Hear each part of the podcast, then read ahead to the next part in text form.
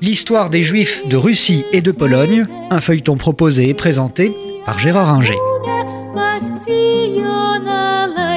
Bonjour, nous avons vu que dans la Russie stalinienne, à partir de 1926-1927, la situation des Juifs devient euh, difficile parce que euh, l'économie est euh, étatisée et donc beaucoup de Juifs perdent leur gagne-pain. Beaucoup sont, obligés de travailler en usine et on assiste à la création d'un prolétariat juif qui n'existait pas sous cette forme jusqu'à cette date ou très peu. Et les Juifs vont être victimes de cette situation économique la famine va exister euh, en Russie, elle va prendre des formes terribles au début des années 30, quand Staline va mener euh, la politique de euh, découlakisation, les koulaks étant des paysans riches, entre guillemets, c'est-à-dire ceux qui possédaient un lopin de terre. ce lopin va leur être supprimé, les paysans vont être déportés quand ils ne sont pas fusillés.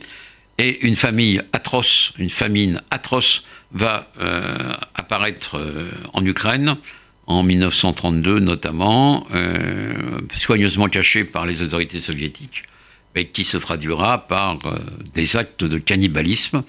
et les Juifs vont souffrir de cette situation comme les autres. Il y a certes une aide américaine apportée par le président Hoover euh, et euh, les organisations juives, entre autres, mais c'est naturellement très insuffisant.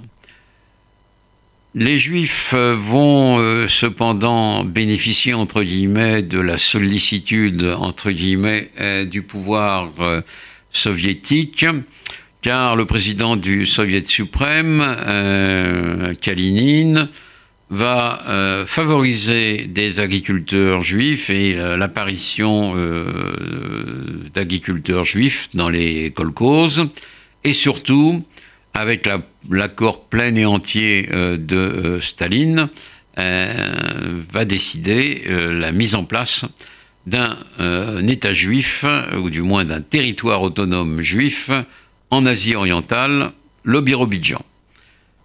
Il s'agit là, avec ce territoire accordé aux Juifs, de lutter contre euh, les idées qui clandestinement continuent en Russie à travailler euh, les masses juives. Euh, il y a pratiquement 2 millions de juifs en Russie devenus l'Union soviétique.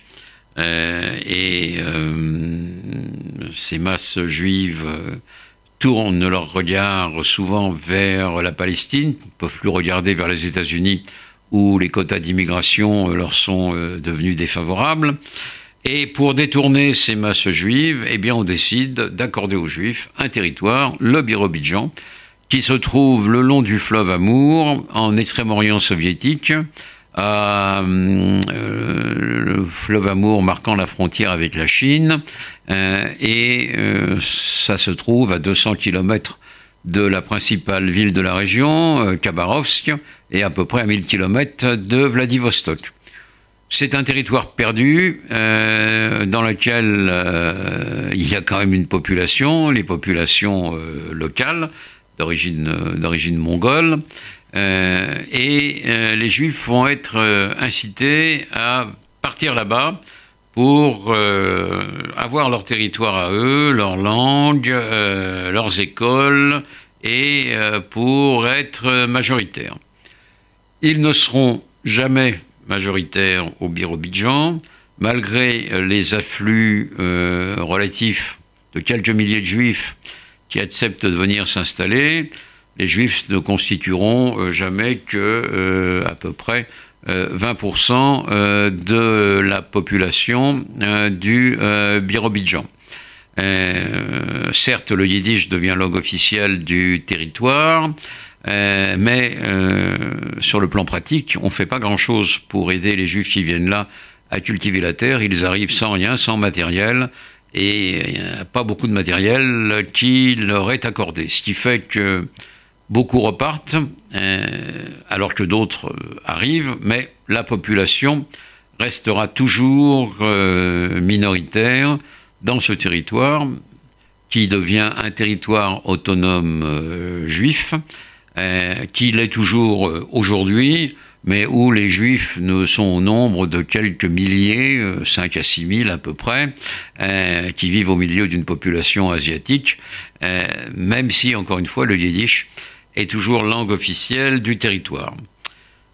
Euh, l'échec du Birobidjan pour les Juifs va être accompagné d'une période difficile, non seulement en raison des difficultés économiques de la Russie soviétique, comme on l'a dit, mais également parce que Staline va procéder à des purges euh, nombreuses dans euh, le parti et va euh, fusiller à partir de 35-36, directement sans autre forme de procès, beaucoup de cadres du parti, dont des juifs, pas spécialement des juifs, mais beaucoup de juifs. Et c'est l'époque également des grands procès de Moscou où euh, des grandes figures comme Boukharine vont être accusées d'être des espions à la solde de l'Allemagne nazie ou je ne sais quoi, des accusations les plus imbéciles qu'on puisse euh, imaginer et qui sont euh, répétées par les accusés qui, à qui on a persuadé que le sort du parti dépendait d'eux et qui, en fidèles communistes, acceptent de dire n'importe quoi et euh, pour ce n'importe quoi, ils seront fusillés. Euh, donc la vie euh, intellectuelle est dure pour les élites en général et les élites juives en particulier. Il n'empêche qu'on trouve quand même beaucoup de juifs dans l'armée rouge, dans des professions libérales comme les médecins, dans des cadres d'entreprise, des cadres d'usines, parce que le parti a besoin de compétences et donc, euh, on n'est pas regardant et les juifs peuvent fournir largement ces compétences. Ce qui fait que malgré toutes ces situations difficiles, ils sont à cette époque relativement bien euh, intégrés euh, dans la vie soviétique.